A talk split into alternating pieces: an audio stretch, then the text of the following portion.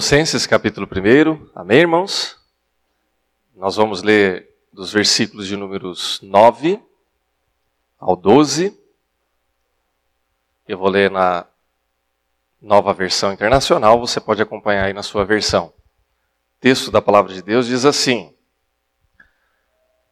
Por essa razão, desde o dia em que ouvimos, não deixamos de orar por vocês e de pedir que sejam cheios do pleno conhecimento da vontade de Deus, com toda a sabedoria e entendimento espiritual.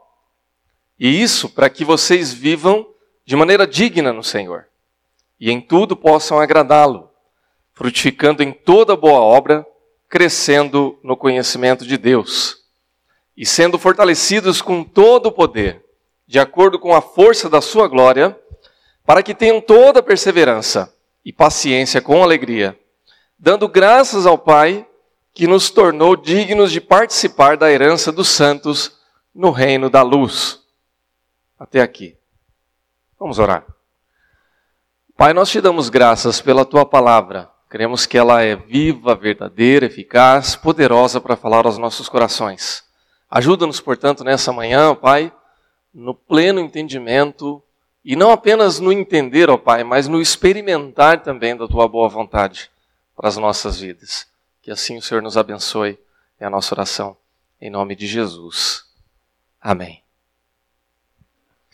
Eu estava falando ainda há pouco sobre a percepção do tempo e como que a gente administra essas coisas. E a gente fala disso porque é, à medida em que os anos vão passando, a gente vai percebendo que nós temos menos tempo para realizar algumas coisas e para vivenciar algumas coisas.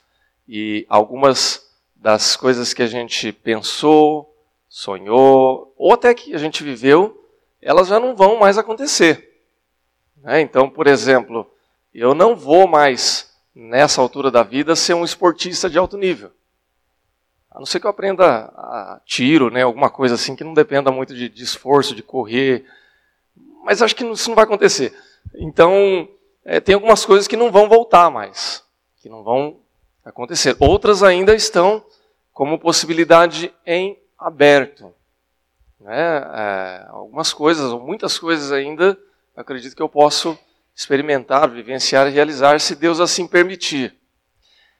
E essa frase, essa expressão, se Deus assim permitir, tem muito a ver com a vontade e o propósito de Deus na nossa vida. Vocês já repararam que a gente faz ou usa muitas vezes a expressão se for a vontade de Deus, vai acontecer? Quantas vezes você já usou essa expressão no seu dia a dia, na sua caminhada de vida ou na sua caminhada de fé?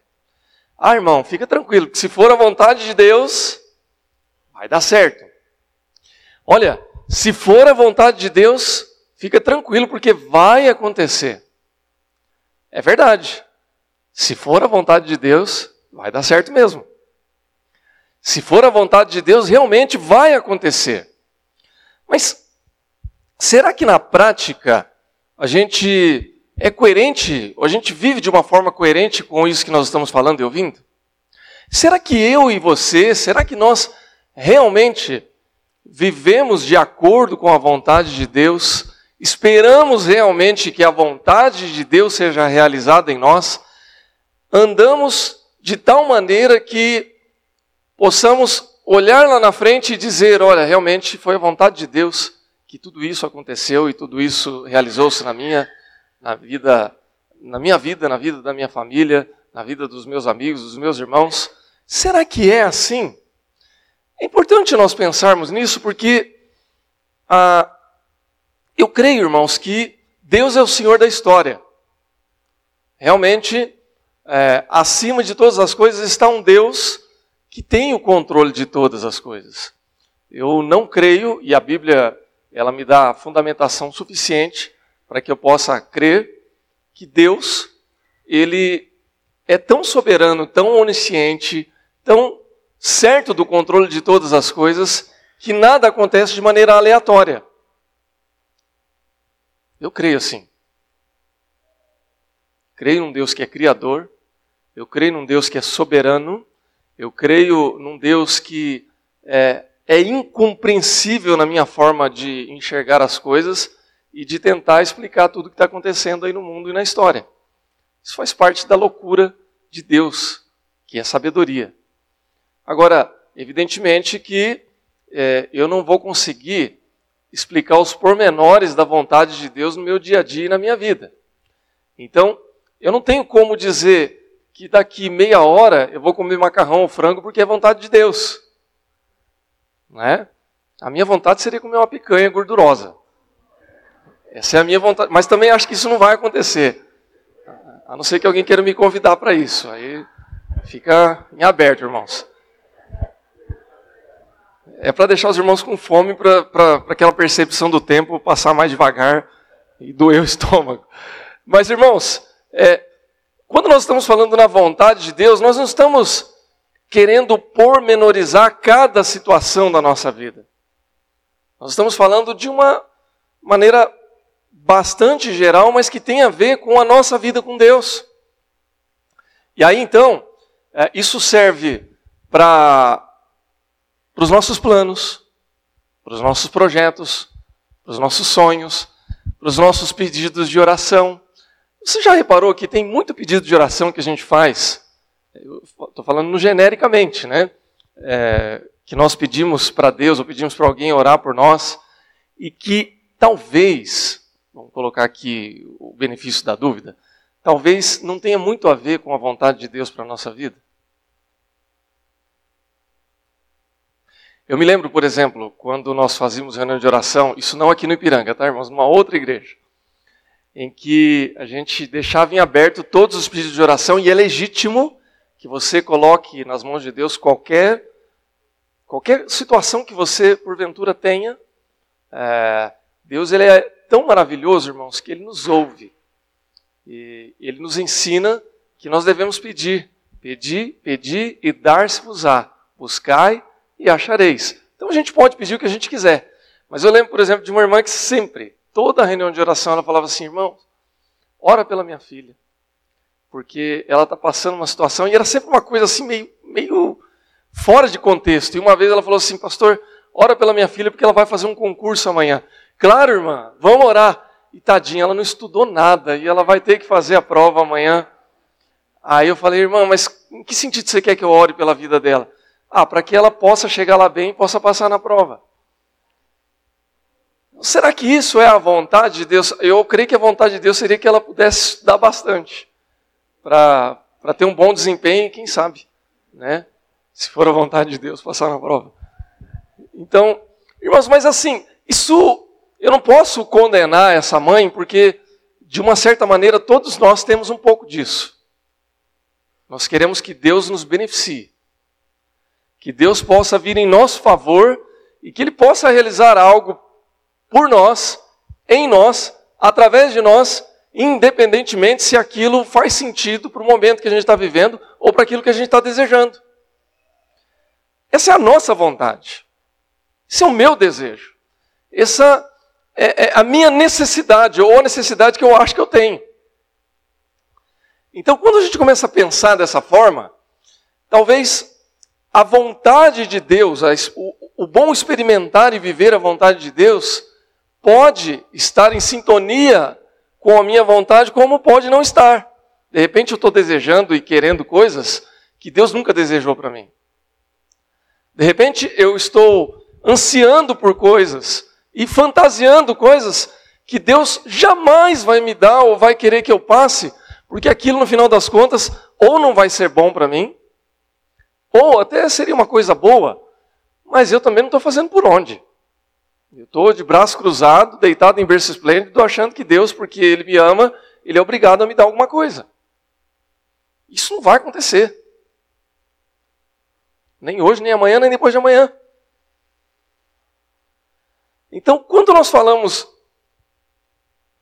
falar, eh, quando nós ouvimos ou falamos se a vontade de Deus é, for essa mesmo, vai acontecer, nós precisamos refletir um pouco sobre de que maneira nós compreendemos e experimentamos a boa e perfeita vontade de Deus.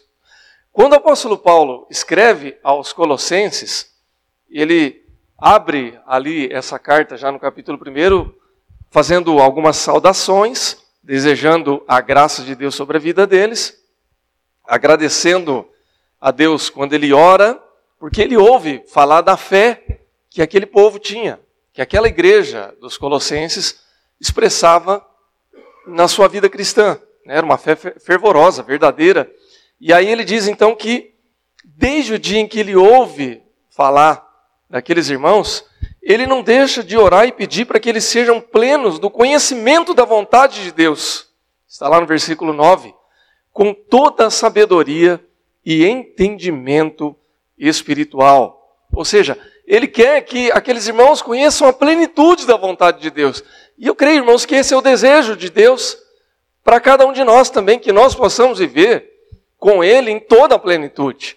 O que é viver com Deus na plenitude? É viver cheio da, da graça de Deus, é viver cheio da presença de Deus, é viver cheio do poder de Deus. É plenitude, é o máximo, é, é a expressão máxima da boa experiência de andar com Deus e de viver com Deus. Então, esse é o desejo do apóstolo Paulo, esse é o desejo de Deus para mim e para a sua vida. Você pode até dizer amém. Amém. Esse é o desejo de Deus para nós. Essa vontade, é, essa é gratuita, viu, irmão? Você pode pegar, essa não tem erro. Isso é vontade de Deus mesmo. Deus quer isso em nós e por nós. Agora, como é que eu e você vamos alcançar o, primeiro, o, o, o pleno conhecimento da vontade de Deus, ou alcançar a plenitude do conhecimento de Deus para a nossa vida? Em primeiro lugar, é necessário que a gente conheça pelo menos o básico da vontade de Deus para a nossa vida. Quando Paulo diz no versículo 9 que eles querem, ele quer que a igreja seja plena do conhecimento da vontade de Deus, com sabedoria e entendimento espiritual, ele está falando de um processo. Ou seja, de algo que ainda não chegou ao fim. Ou seja, há uma caminhada ainda para acontecer. Ah, eu já falei aqui algumas vezes, brincando com a minha própria condição de vida, e isso é o processo da vida de cada um de nós aqui, que quando a gente vai crescendo, a gente vai amadurecendo. E na vida adulta você continua amadurecendo. E eu brinco e digo que quando eu era mais jovem eu era muito tonto, né? Ah, eu posso usar essa expressão, não posso? Posso, né, Zilda? É, eu já usei essa expressão aqui, que eu, quando eu tinha 20 e poucos anos eu era retardado. Né? Aos 40 e passando dos 40, eu sou um pouco menos retardado. E quando eu chegar aos 60, eu vou dizer que aos 40 eu era bem retardado ainda. É, é uma brincadeira, viu, irmãos? É uma forma da gente dizer que a gente vai amadurecendo, que a gente vai melhorando que a experiência de vida, o processo do, do viver, vai nos ensinando algumas coisas. Por exemplo, nos ensina que a gente não precisa ficar preocupado em demasia com algumas coisas, que a gente queima muita energia por bobagem, que a gente prioriza muita coisa desnecessária, que a gente valoriza muita coisa que não precisa, e que algumas coisas muito importantes hoje a gente já começa a desfrutar de uma maneira mais madura mais sábia. Por exemplo, o tempo, que nós falamos aqui no início. Então, isso é um processo da vida. Paulo fala aos Colossenses: olha, que vocês alcancem, que vocês continuem chegando. E isso, essa plenitude toda, ela só vai ocorrer realmente quando nós chegarmos no fim da nossa existência e formos então morar com Cristo. Enquanto isso não acontecer, nós estamos caminhando. É o processo da santificação que Paulo também fala lá na sua carta aos Romanos. Então, eu nunca vou saber qual é o plano completo de Deus para a minha vida. Qual é a plena vontade de Deus? Qual é a vontade de Deus para a minha vida daqui a 10 anos? Eu sei lá. Completa? Não sei. Mas eu tenho pistas. Aonde eu vou estar daqui a 10 anos? Cinco anos atrás eu não sabia que eu ia estar em São Paulo. Então eu não sei é, aonde é que eu vou estar daqui a 10 anos. Mas eu tenho alguns sinais, ou muitos sinais, da palavra de Deus que me ajudam a entender qual é o plano geral de Deus para a minha vida. E nisso eu posso me firmar. E nisso nós devemos nos firmar. Paulo ora e ele diz assim: para que transbordeis do pleno conhecimento da sua vontade. Ele está falando de princípios da palavra de Deus. Quando Paulo usa a expressão sabedoria, ele está fazendo. Isso aqui é um conflito do, da igreja do, do, Novo Testamento, irmãos. Ah, havia um conflito em que muitas igrejas do Novo Testamento estavam vivenciando com várias seitas e vários tipos e grupos de pessoas. Então, por exemplo, em algumas igrejas, a briga e o confronto era com judaizantes. Judaizantes eram judeus que estavam tendo uma experiência com a fé cristã, alguns estavam se convertendo, outros nem tanto, e eles achavam que os cristãos que não vinham da fé judaica tinham que entrar nos ritos dos judeus. Então, por exemplo, tinha que guardar o sábado literalmente, tinha que fazer a circuncisão, tinha que se abster de uma série de alimentos, assim como a lei é, pregava. E Paulo então diz: ó, não é isso aí, não, não é desse jeito. Em outros contextos, como é o contexto de Colossenses, a briga era com uma seita chamada gno... a seita dos gnósticos, ou gnosticismo, que trazia uma outra, era uma seita mística, cheia de novas ideias, cuja base, essa é, é a base da palavra gnose, sabedoria, que era a ideia de você ter uma sabedoria, um conhecimento reservado só para alguns especiais. Então, só quem faz, assim, falando português claro, só quem faz parte da patota é que pode ter a revelação especial desse conhecimento. Então, se você não tem esse conhecimento, essa sabedoria revelada, essa, uh, essa iluminação dada para algumas pessoas específicas, você está fora. Você não tem a verdadeira revelação do conhecimento de Deus. E aí, Paulo inspirado por Deus, diz: Olha, não é nada disso. Vocês vão conhecer a vontade de Deus, vocês vão conhecer a sabedoria de Deus quando vocês conhecerem a palavra de Deus. Ela é a base segura para vocês. Vocês não precisam de uma revelação especial. Vocês não precisam de um guru. Vocês não precisam fazer uma série de ritos secretos, ajoelhar no milho, é, pular onda ou fazer qualquer tipo de coisa para que vocês tenham uma revelação especial de Deus. Não! A revelação de Deus está aqui na palavra. Cristo se revelou e a sua palavra fala por ele. Então, nós temos, irmãos e irmãs, princípios que nós podemos nos ater. A palavra de Deus é a sabedoria de Deus. Aquilo que é revelado por meio de Cristo é a sabedoria de Deus. Então, como é que eu posso saber se Deus tem uma vontade segura para mim, ou como é que eu posso estar seguro dessa vontade de Deus? Conheça a palavra de Deus. A palavra de Deus tem todos os princípios. E nós estamos falando aqui, irmãos, de princípios. Não estamos falando de regra pronta. Cinco passos para, oito passos além, dez passos sobre. Não, é palavra de Deus.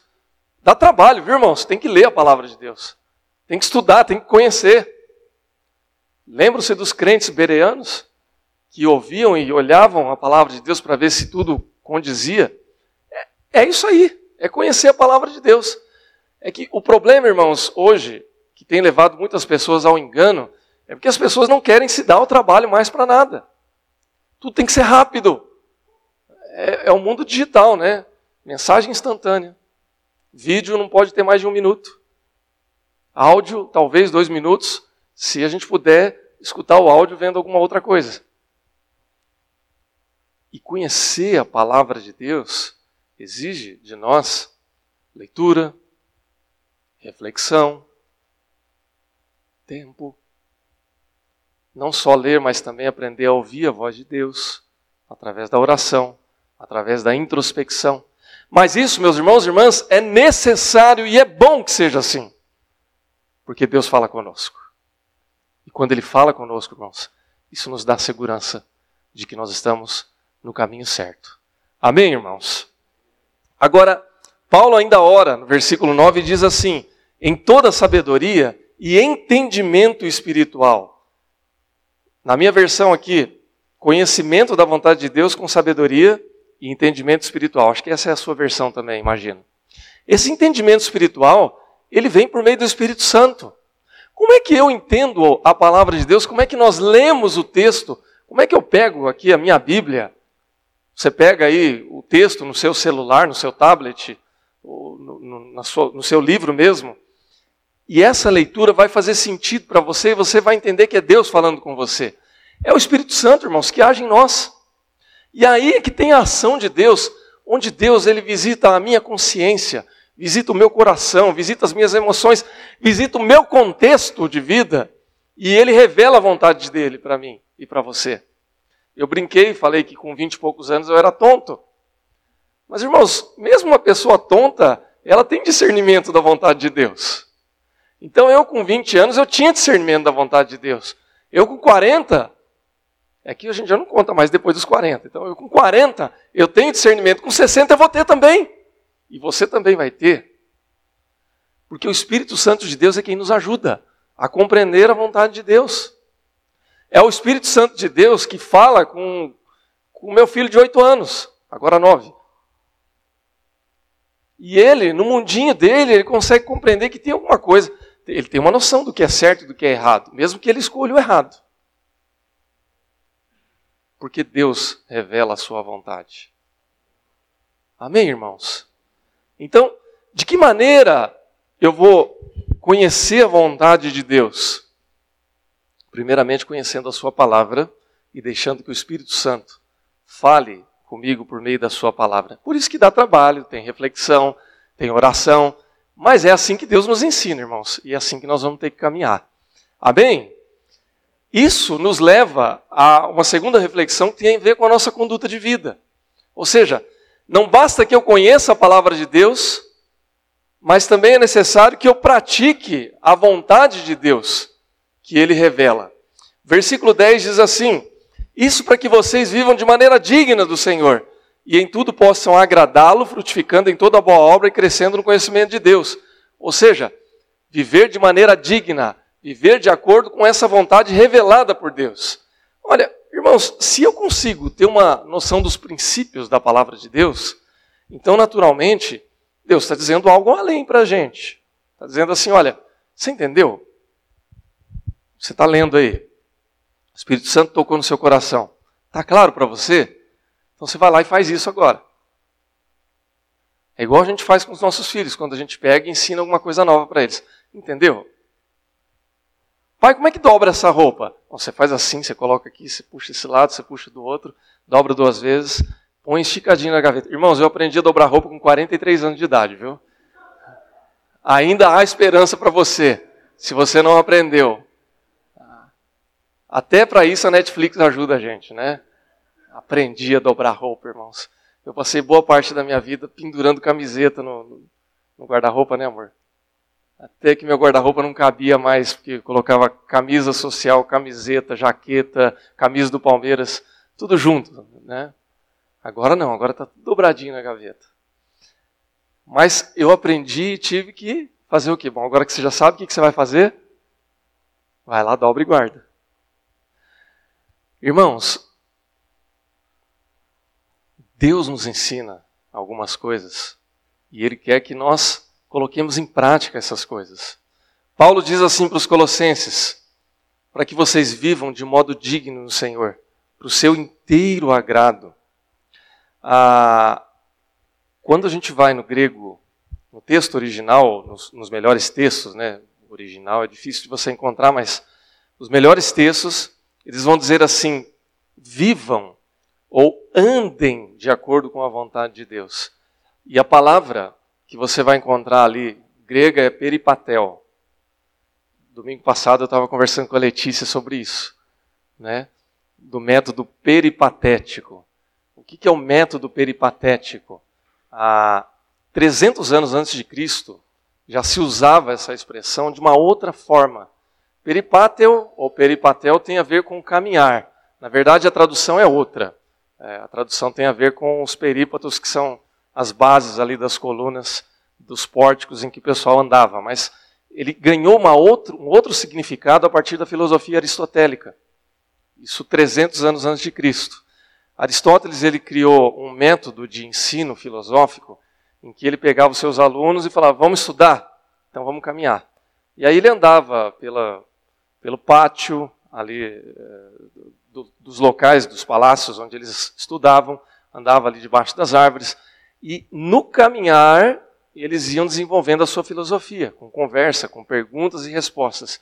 Então, quando Paulo ele usa essa expressão, ele já usa num contexto helenístico, em que ele vai falar a fim de que vocês andem de acordo com a vontade do Senhor, ou seja, caminhem em reflexão contínua com a vontade de Deus.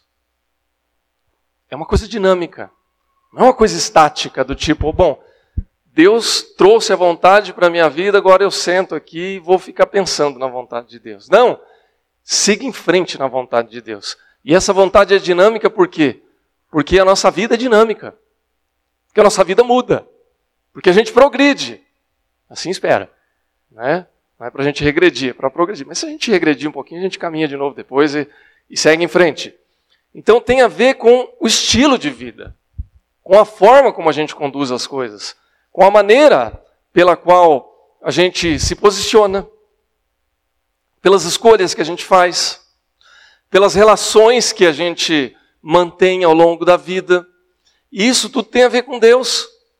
Se eu não caminho com Deus, se eu não, se a minha conduta não reflete os princípios da palavra de Deus, a vontade de Deus, então, meus irmãos, nós não estamos vivendo a vontade de Deus. Viver a vontade de Deus tem a ver com conduta. Aí talvez você possa dizer assim, pô, mas eu já fiz um monte de coisa errada. Ok, irmãos, você fez coisa errada? Pede perdão para Deus, conserta aquilo na medida do possível e segue em frente. Ajusta aquilo que tem que ajustar e viva a vontade de Deus. Porque é essa vontade que Deus quer que você viva. Então, eu já entendi por meio da Sua palavra, eu já refleti, o Espírito Santo já trouxe uma revelação, agora eu vou viver. Para que, conforme o apóstolo Paulo, em tudo eu possa agradá-lo. Ou seja, qual a motivação? Por que, que eu tenho que viver a vontade de Deus para minha vida? Bom, primeira coisa, irmãos. Se eu for um pouquinho inteligente, eu vou viver a vontade de Deus porque é o melhor estilo de vida que eu posso viver. Porque Deus tem o melhor para nós. Você crê nisso, meu irmão? Amém. Glória a Deus. Então, é uma questão de inteligência em primeiro lugar, mas é uma questão de princípio. Eu vivo para agradar a Deus porque foi para isso que Ele me criou.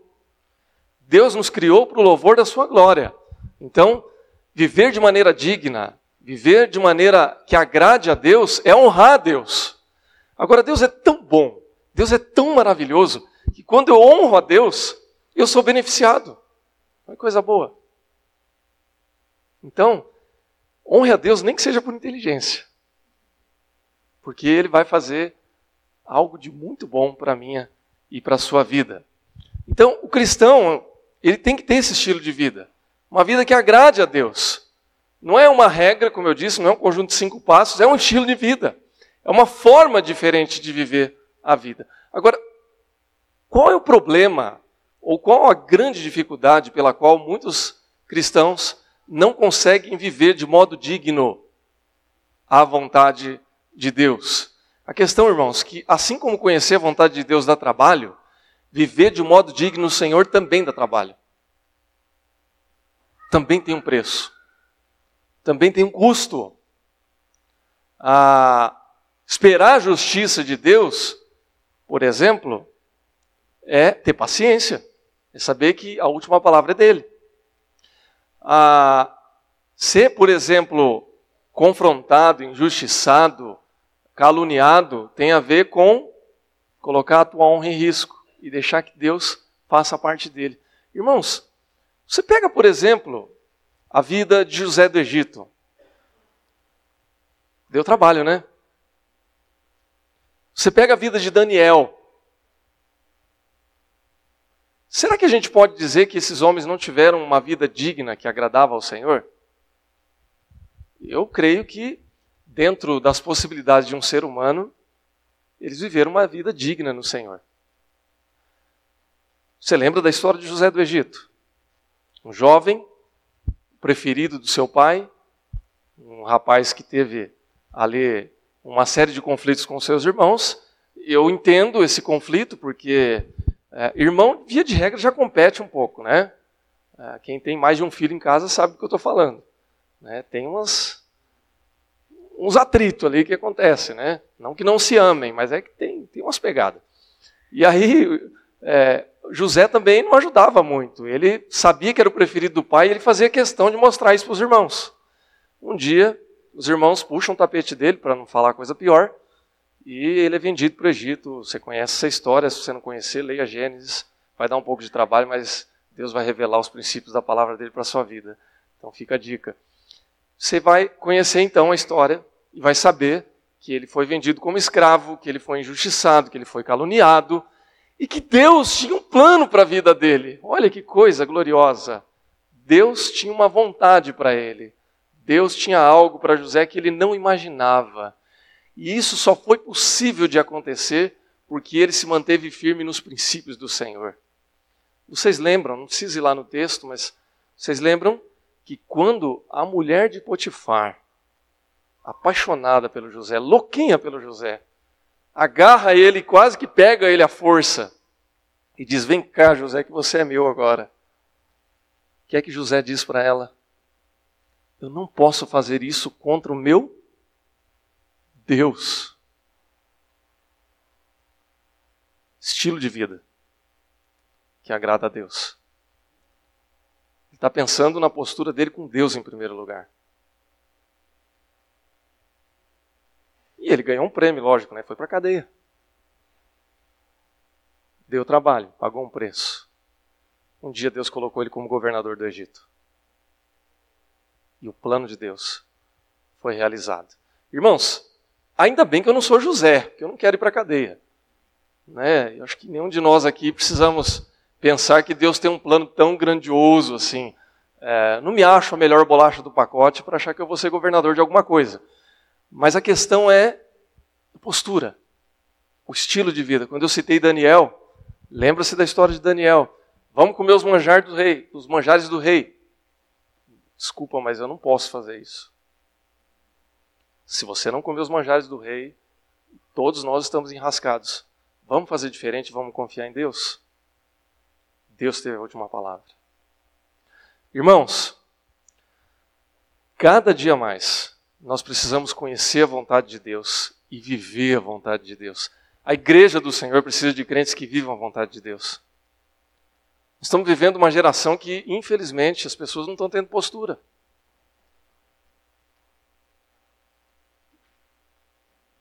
Estão afrouxando. Estão vivendo hoje esquecendo do amanhã. Estão comendo semente para não deixar a árvore crescer. E Deus tem mais para nós do que isso. A vontade de Deus para nós é muito maior, é muito melhor. Mas nós precisamos viver hoje. E aí, Paulo encerra então, um terceiro momento, é, insistindo para que eles perseverem na vontade de Deus. Versículo 12 diz que ele dá graças a Deus, graças ao Pai, que torna eles dignos de participar da herança, e voltando ainda no versículo 11, sendo fortalecidos com todo o poder de acordo com a força da sua glória, para que tenham perseverança, paciência com alegria. Ou seja, é necessário que a gente pratique isso continuamente, que a gente dê graças a Deus todos os dias. Irmãos, é, tudo isso que eu estou falando aqui, que a gente está refletindo por meio da palavra de Deus, é claro que envolve uma série de questões aí do nosso dia a dia. Se eu tenho que ler a palavra de Deus e refletir, eu tenho que criar disciplina. Se eu tenho que adotar um estilo de vida, significa que eu vou ter que abrir mão de algumas coisas e escolher outras coisas. Isso está claro. Está muito claro. Como tudo que vale a pena na vida. A gente tem que abrir mão de algumas coisas e tem que escolher outras. Você se lembra do que Paulo diz lá em 1 Coríntios, no capítulo 8, quando começa essa mesma briga que a gente estava falando aqui, de gnosticismo, de judaizantes, e aí então há uma série de questões e de embates ali, porque o povo estava comendo carne sacrificada aos ídolos. Isso era um costume da sociedade de Corinto. E para o pobre, isso é quase que uma piada pronta, né? O pobre de Corinto, o pobre corintiano, é, Desculpa, irmãos, mas é mais forte do que eu. Ah, Para o pobre, pobre mesmo, sem dinheiro, aquele que não tinha recursos em Corinto, A única oportunidade da vida dele no ano de comer uma carne boa era nessas festas. Porque era um produto escasso. E aí ele se convertia para a igreja, e aí os judaizantes falavam assim: se você comer dessa carne, você está morto. Você vai queimar no inferno, porque essa carne é consagrada. E aí o coitado falava: e agora? O que, que eu faço? E Paulo, então, de uma maneira sábia, ele diz assim: olha, eu que tenho a sabedoria, está brigando com gnóstico e judaizante ao mesmo tempo, viu, irmãos? Briga feia. Ele está dizendo assim: olha, eu que tenho a sabedoria, tradução livre, eu sei que se eu comer isso não vai dar problema nenhum, porque o problema não é o que entra na boca, mas é o que sai da boca. E aí então, ele conclui dizendo: Eu poderia comer todas essas carnes, mas por amor ao meu irmão, eu não como mais. Isso é escolha. Isso é abrir mão de algumas coisas. Isso é escolher outras coisas. Viver com Deus, irmãos, viver a vontade de Deus implica nisso. Tem algumas coisas que eu vou abrir mão. Eu vou abrir mão, por exemplo, de ser agressivo em demasia porque isso pode afastar alguns da fé. Eu vou abrir mão de viver algumas modinhas. Para jovem, para adulto, para casado, para solteiro, não importa qual seja a sua situação. Porque isso implica em escolher viver a vontade de Deus. Ah, mas eu vou perder. Será que você vai perder mesmo? Se for a vontade de Deus, você não vai perder, você vai ganhar. É a palavra de Deus e o apóstolo Paulo dizendo isso que o que era vantagem para mim eu considerei como perda e Cristo eu considerei como como lucro. Então isso é perseverar na vontade de Deus. E perseverança, irmãos, é algo que a gente ganha um dia por vez.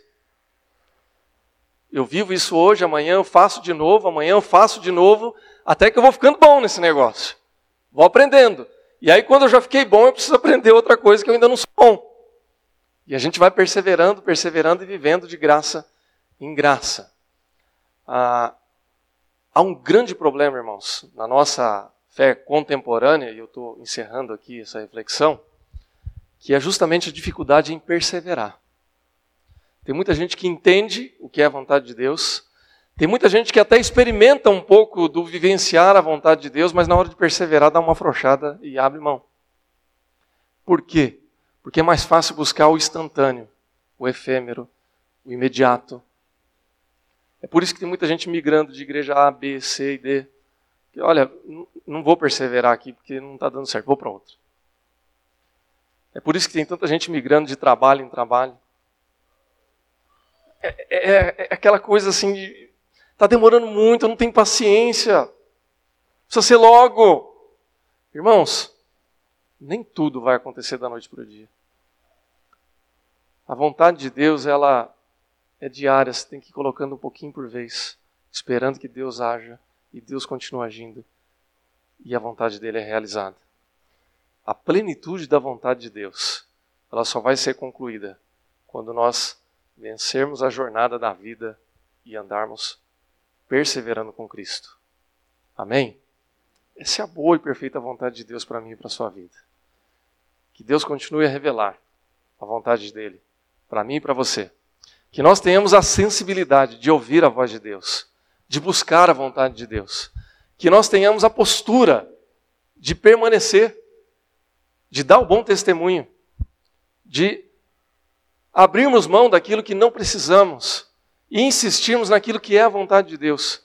E que o Senhor te ajude a perseverar dia após dia. Amém? Que Deus te abençoe em nome de Jesus. Feche seus olhos. Vamos orar.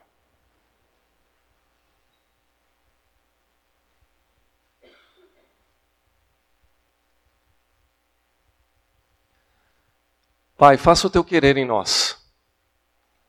Quando nós oramos e pedimos que a tua vontade seja realizada em nossas vidas, Pai, nos ajuda primeiramente a entender o que nós estamos dizendo. Ajuda-nos a compreender, ó Pai, que a tua vontade não é apenas a melhor, mas é a única vontade pela qual nós deveríamos nos basear, nos fundamentar. Pai, que nós possamos ter sede, desejo do conhecimento da tua palavra, da tua revelação.